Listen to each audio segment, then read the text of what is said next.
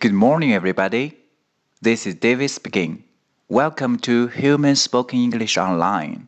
大家好，我是 David 老师，欢迎来到乐成宏恩线上口语团 A 组，Day Seventy Two. Here we go.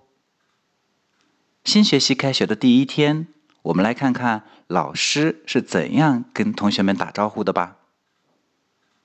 Welcome back. Nice to see you again.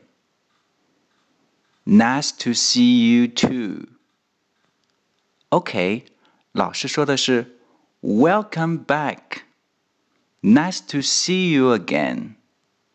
好，这里我们要注意 Welcome, Welcome，欢迎 back, back。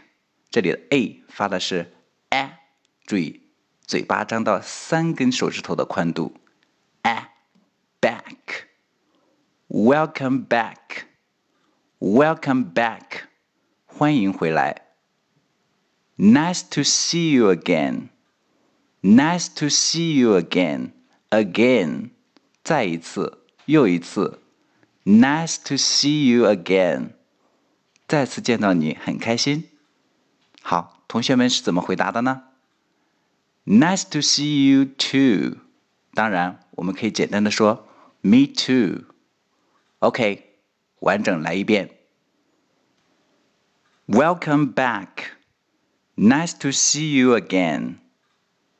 Nice to see you too. That's all for today. See you next time.